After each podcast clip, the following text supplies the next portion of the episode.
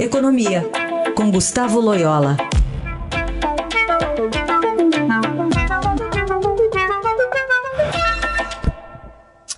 Oi, Loyola, bom dia. Bom dia.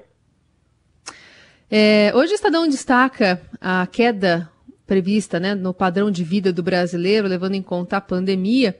A gente já falou aqui um pouquinho sobre. É, tem gente muito rica que vai continuar sendo muito rica, né? Discussão sobre tributação é, para esses empresários. Mas, é, no geral, o, o, brasileiro pode ter uma queda é, recorde, né? Um recuo que não se tinha visto desde, desde 1981, desde quando eu nasci. É, exatamente, né? É, eu é, não tenho notícia aí nesse período, né, de uma queda tão forte é, da atividade econômica num, num ano só, no ano calendário, né, do que a gente está vendo agora em 2020, né?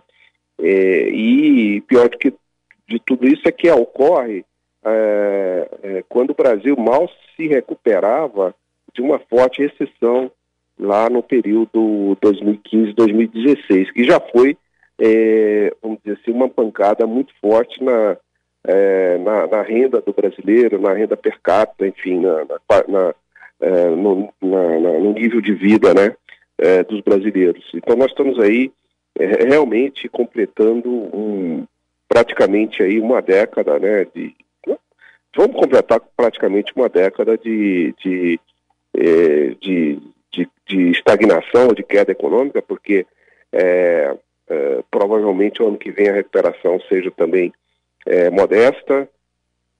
E, e, e, então não, não há é, uma perspectiva assim de, de a gente de retomar o nível de renda per capita. Vamos considerar que a população cresce aí, né, todo ano a mais de 1%, então é, é, essa é uma é um período muito difícil para o brasileiro, né? Uma, alto desemprego, a renda, renda é, é, informal também queda, então tudo, tudo, tudo, tudo um pouco é, bastante complicado aí, né? até, até, até pelo menos 2023, 2024, quando o Brasil recupera um pouco mais aí a sua, a sua, a, a sua renda anterior, né? Mas mesmo assim, é, tem muita dificuldade pela frente para chegar lá, né?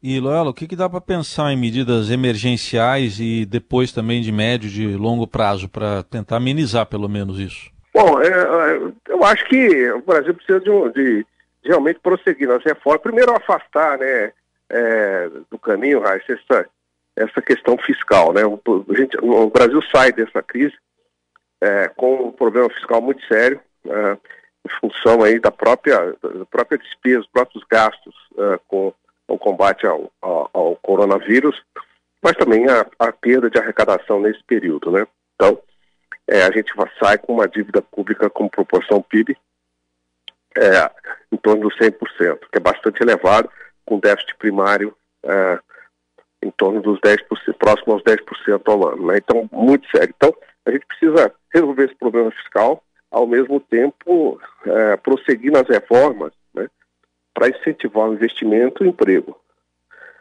É, nossa, o Brasil só vai sair dessa crise se, alargar aí o, o, investimento, se aumentarmos a produtividade na economia, né, e para isso a gente precisa de reformas. Né, e reformas e estabilidade política né, também. Né, claro que num ambiente aí de, de ameaças institucionais é, e, de desentendimentos permanentes entre o, os três poderes, isso dificulta bastante também, porque não gera confiança nos empresários, nos consumidores, sim, nas, nas pessoas, né?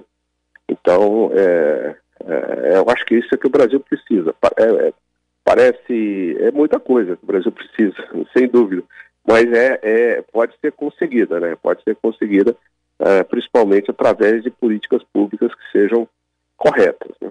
Esse Gustavo Loyola, abrindo a semana aqui no Jornal Dourado. Loyola, obrigada. Até quarta. Até quarta.